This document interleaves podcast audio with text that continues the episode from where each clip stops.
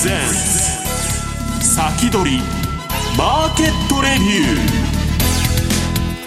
こんにちは石原潤です。リスナーの皆さんこんにちは。津田まりなです。この時間は楽天証券プレゼンツ先取りマーケットレビューをお送りしてまいります。改めましてパーソナリティは現役ファンドマネージャー石原潤さんです。こんにちは、はい、よろしくお願いしますそして本日のゲストご紹介しましょう。今日は楽天証券経済研究所チーフアナリストの今中康夫さんにお越しいただきました。こんにちは。はいこんにちは。よろしくお願いします。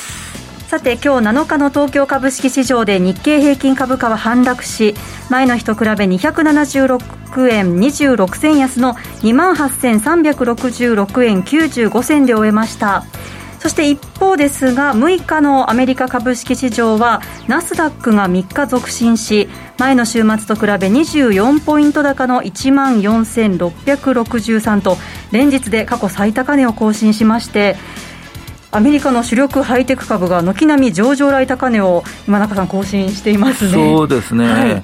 あの特にですねあの私が見てる範囲で、えー、思うのが NVIDIA それから AMD えー、この半導体チップの関連が非常にいい動きをしていると、はい、NVIDIA すごい相場ですね、ね。えーまあ、あのパソコン向けサーバー向けえー、両方ともいいんですけども、やはりここが非常に注目点かなと、えー、AMD もそれに追随して動いているということですね。えー、それとですね、マイクロソフト、アップル、アマゾン・ドット・コム、この辺りの時価総額でいうと、100兆から200兆円クラスのものが上がってきているということですね、これは、えー、結構安心感が出てきているかなというふうに思います。もともとこの3社業績が、えー、大変いいんで、えー、まあ、いずれは上がるんだろうなと思ってましたけども、あの長期金利の上昇懸念が出てきてからですね、さすがにこのクラスの超大型株になりますと、やっぱり金融市場の影響は受けますんで、下がってましたが、あ多分長期金利については一貫織り込んだんだろうなと。ということですね、このあたりの、えー、状況が結構いい感じになってきてるんではないかなと思います。で逆に半導体製造装置が今一つ動きが鈍いと、えー、いやさっきも今中さんに話聞いててね、えーはい、私今週某所であの半導体製造装置の話聞いたあの書いたんですけどね、はい。これだけまあ工場ができるということで、まあ、そっちの方もいいんじゃないの？っつって今中さんと喋ってたんですけど。良さそうですよね、まあ、有望なのは間違いないと思うんですよね、でマーケットがどうも感じているのが半導体製造装置はこあの今が業績のピークじゃないかと、うん、理由は単純で業績があまりにも良すぎるからと いうことですね。それからバイデン政権の大型の補助金半導体向けの補助金、うんあれでひょっとしたらその余剰設備ができてしまうんじゃないかと、うん、えー、こういう懸念はあるんですが、えー、実際に私が見るところ、そんな懸念はありません、うん、えー、あのまだまだガンガンいくと言っていいと思いますよ、あの NVIDIA と AMD が上がってるっていうのは、これも明らかにパソコンがいいんで、でパソコンパソコンが良ければ、今度はサーバーも良くなるという構図がありますから。えーなんで、半導体製造装置はこれ、出遅れとしてですね大手銘柄、えー、狙っといていいんじゃないかなと思います、はい、そのあたり、この後じっくりとお話を伺っていきます。さてこの番組は YouTube ライブでも同時配信しています。動画配信についてはラジオ日経番組サイトからご覧いただけます。また番組ホームページからは随時質問などを受け付けています。番組宛てメール送信フォームからお寄せください。それでは番組を進めてまいりましょう。この番組は楽天証券の提供でお送りします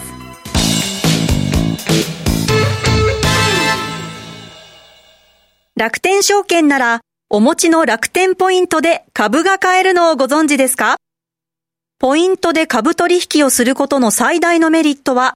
楽天ポイントが株というご自身の資産になることです。ポイントでお買い物をしたり、旅行をしたりするのもいいですが、ポイントで株を買ってみませんか？しかも楽天証券なら売買手数料がかからない手数料0円 ETF も多数取り扱い。ETF なら一口から購入できるので気軽に少額投資が始められます。詳しくは楽天証券ポイント投資で検索。楽天証券の各取扱商品等に投資いただく際は所定の手数料や諸経費等をご負担いただく場合があります。また、各取扱商品等は価格の変動等によって損失が生じる恐れがあります。投資にかかる手数料等及びリスクについては、楽天証券ウェブサイトの投資にかかる手数料等及びリスクページや、契約締結前交付書面等をよくお読みになり、内容について十分にご理解ください。金融商品取引業者、関東財務局長、金賞第195号、楽天証券株式会社。ウィークリーマーケットレビュー。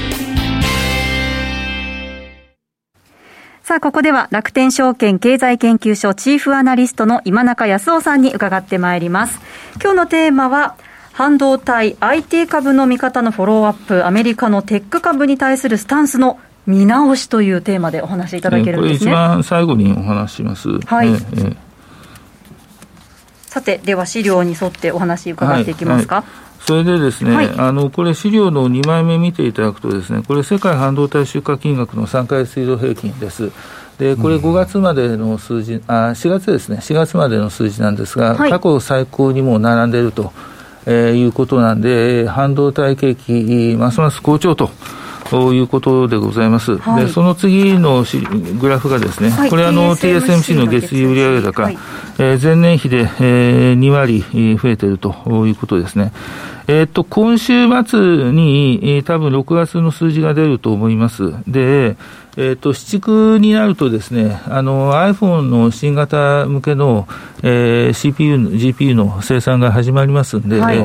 ー、多分また盛り上がっていくんじゃないかなというふうに思います。えー、それからあ、あとですね、自動車向けの増産が進んでいるはずなんで、はいえー、これも TSMC の決算が来週ありますんで、えー、ちょっと注目点かなというふうに思いますね、まあ、決算シーズンですよね、はい、そうですね。月末にかけて、はい、そして来月にかけて盛り上がっていきますからね、はい、で D ラムのスポット市況、これが少し下がってたんですけども、はい、また少しずつ上がってきたかなということです。で、7、9月期からですね、iPhone の新型向けの CPU の生産が始まって、えー、それが一段落すると、iPhone 以外の Xiaomi とか、あ OPPO とかですね、あのあたり向けの CPU の増産が今度始まりますんで、はいえー、っと、DRAM も当然取り入れが始まってきますんで、季節的には、えー、需要と市況がいい感じになってくるというタイミングには入ってくるかなと思います。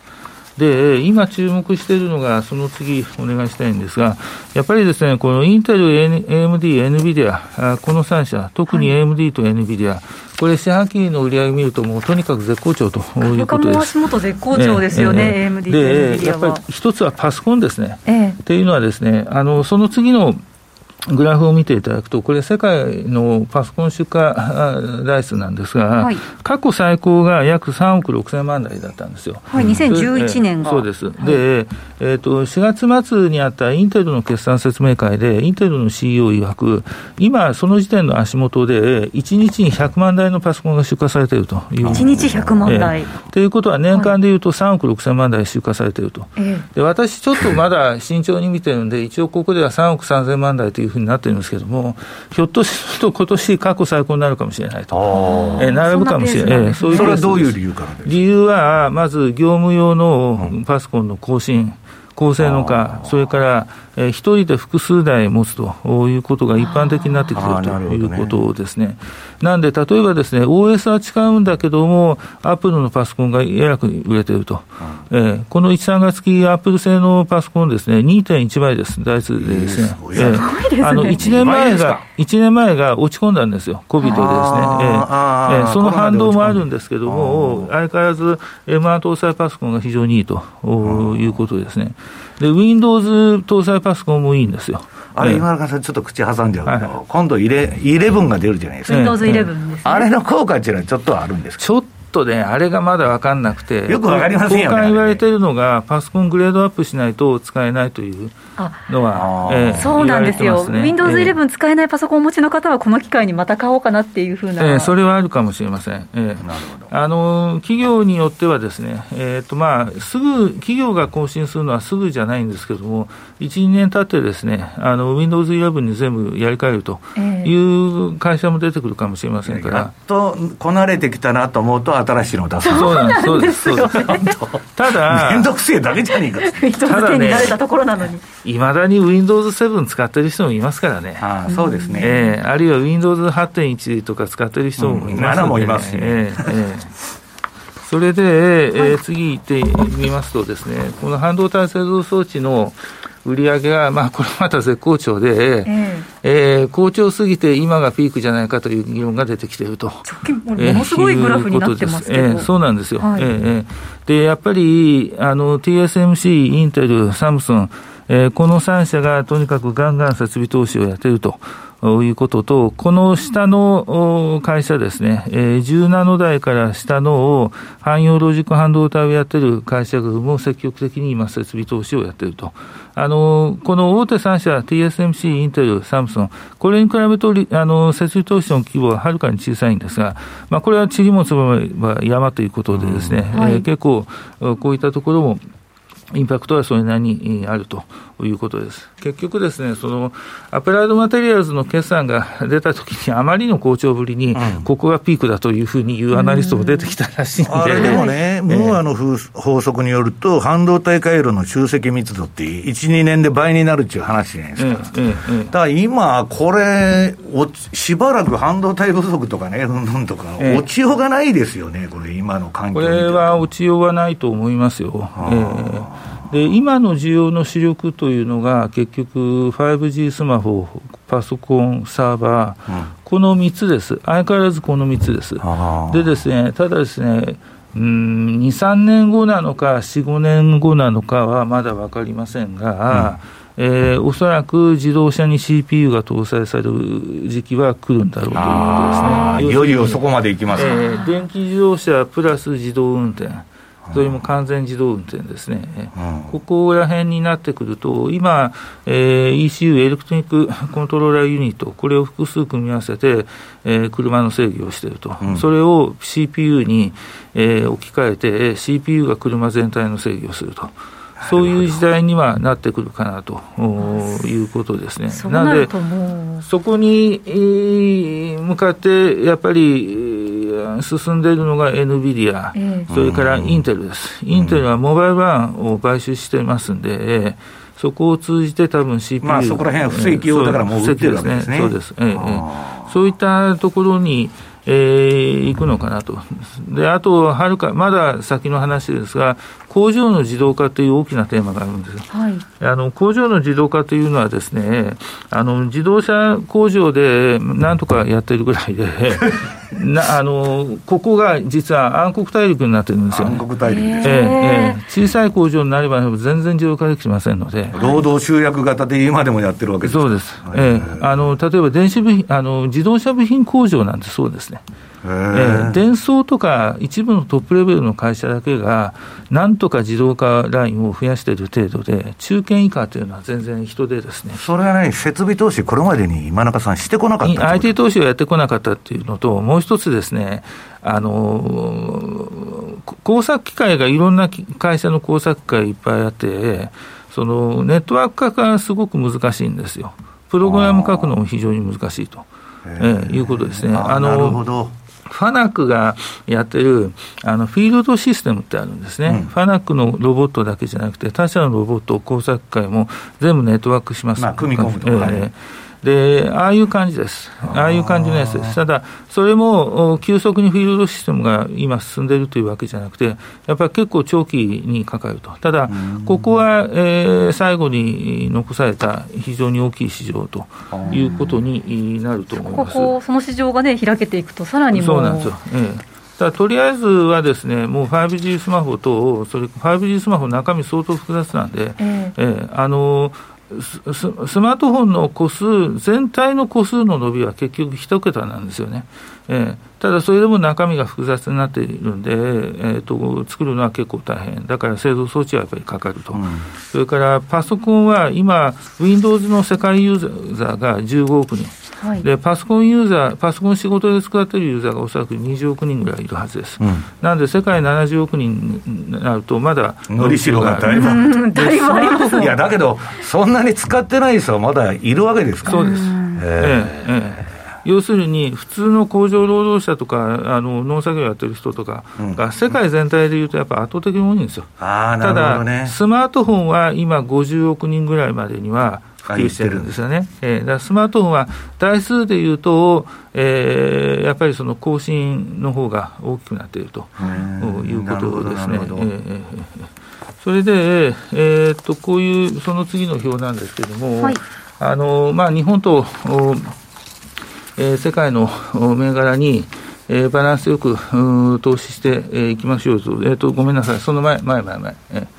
えー、そうですね、えーはい、半導体製造装置だと日米両方あります、はい、それからデバイスはまあどうしても、えー、アメリカということになりますね。まあ、このあたりありますけれども、ちょっとこあのこれまでですね、あのアメリカ株一辺倒で、えー、日本株も全部売ってアメリカにしましょう、行きましょうというふうなお話をしてたんですが、そうですね。えーえーと、ちょっとバランスを少し取った方がいいかなという考え方をしております。で、ちょっとごめんなさいね、ここから端、あそれからその次の表を見てください。これ、今のところ、あの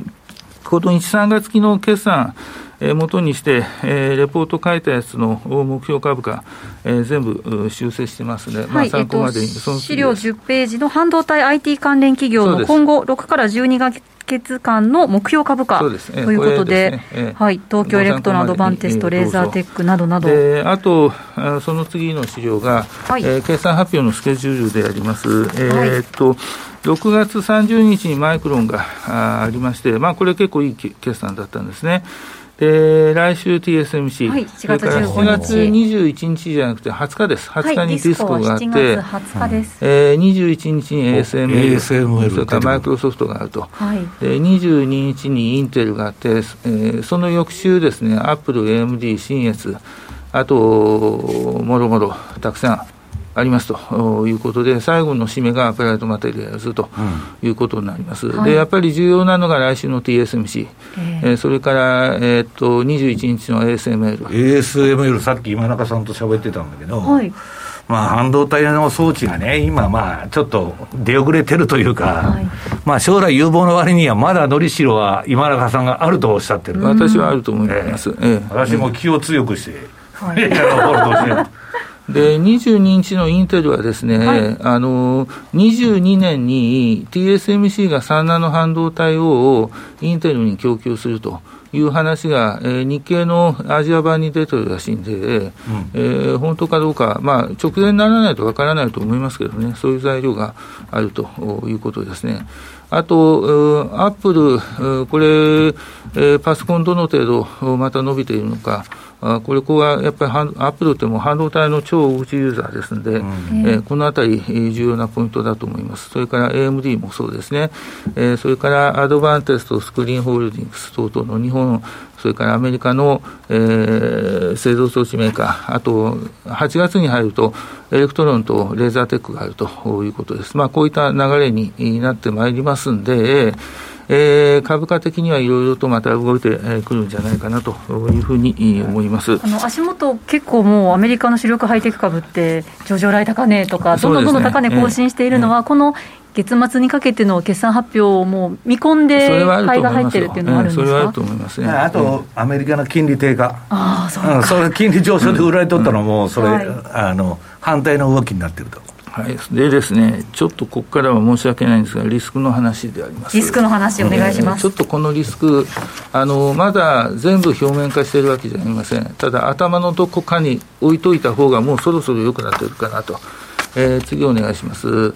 はい。えっ、ー、と、要するに、えー、新型コロナ、感染者数そのものは日本ですね、ずいぶん減ってきていると。はい一定レベルに収まってるんですけども、まあ、あの感染者がいるんですけども、死亡者はずいぶん収まってきていると、それからその次、お願いします、これ、アメリカはですね、感染者、死亡者とともに急減しているということです。最近ちょっと、はい、あの感染者が増えてきているのは、えー、ワクチン打った後にですね、すぐにマスクを外して、遊びに行く人たちが、えー、いるからだろうと思うんですけども、はい、マスクがしといた方がいいかなというふうに思います。でですね、実はこの、これがリスクです。えー、次お願いします。この数字を見たことがある方は、検索が非常にうまい人はい、これは新型コロナのワクチン、アメリカでの投与後の死亡者数と有害事象の数ということなんですね。これですね、実はアメリカの CDC、疾病予防センターのえー、データベースを使って、誰でも自由に取り出せる数字であります、はい、各社、えー、あのワクチン別に、えー、そうです、はい、でこの数字を使ったえー、記事、ブログ等は一般にはあ全く、えー、目に触れることはありません、で、はい、この数字を皆さん知ってます？初めて見ました。いや、もう報道規制されてるから、今、こういうの全部除外されちゃう。そうなんですよ、うん、えー、伊沢さん、この数字知ってますよね？うん。あのー、いや、だから、あのー、今ね、もう接種が始まってるんだけど、はい、大丈夫かいなと。やばいんですよ、この数字がやばいんです、ワクチン推進派はこの数字をとにかく毛嫌いしてるんで、これはあくまで公表資料です、誰も入手することができます。はい、えー、えー、っとですね、要するに、ワクチンとして捉えたときに、はい。えー、ファイザー、モデルナ、ヤンセン、えー、こういった新型コロナワクチンが異常に死亡者数が多いんです。ワクチンというのはこんなに、普通ワクチンというのはこんなにあの死ぬ人多いわけじゃありません。アメリカ全体で、す、えー、べ、てのワクチンを入れてもですね、うん、新型コロナ以外で二百数十人だけ死んでるということなんですよ。これが、えー、新型コロナが始まって、えー、えー、5400人死んでるということです。うん、でですね、えー、これを一体どういうふうに考えればあいいのかと。いうことですね。で、アメリカとヨーロッパの場合、トレードオフだという考え方は成立すると思います。成立するかもしれません。うん、要するにアメリカは、えー、これまでに、えー、新型コロナで60万人死んだと、うん、えー、これ以上死ぬのを防ぐために、この犠牲はどうしてもいると。うん、えー、要するに、えー、先ほど見たようにですね、そのワクチンの接種が進んで、えー、感染者数も死亡者数も急減しているので、はい、えー、短期的な効果は非常に強いワクチンであると思います。うん、えー、ところが、それと引き換えに、えー、ワこれ、ワクチンというものから比較してみると、異例に死んでいるということなんですよ。うん、えー、で、ここを要するにどういうふうに考えればいいのかと。いうことで、日本に置き直してみると、えー、日本では、えー、これまでに、えー、新型コロナで死んだ人が1万5千、約1万5千人。で、この5400人をですね、えこれ、接種率が今、アメリカで50%台なんで、日本が30%弱、え50%台に日本がもしなったとしたら、えー、人口割で2000人ぐらい死ぬことなんですよ、うん、1万5000人をそれ以上増やさないための死者を増やさないために、2000人死ねと。これはトレードオフの議論として成り立つのか成り立たないのかというと、私は成り立たないと思います、まあ、ほとんどあの持病とか高齢者でない限りは、ね、その死ぬことはないわけですからね。そうなんですよ、それでですね、このあれですね、あのこういう数字がまず、グーグルとかの大手検索では全部弾かれる、うん、全部弾かれちゃって、えー、で、YouTube、それからえー、ツイッターでは削除されると、ごめんなさい、ラジオ日経さん、ごめんなさい、ひょっとしたらこの資料削除されるかもしれませんので、大丈夫ですかね、えーえー、はい、では一旦お知らせを挟みまして、また引き続き、今中さんにお話を伺ってまいります。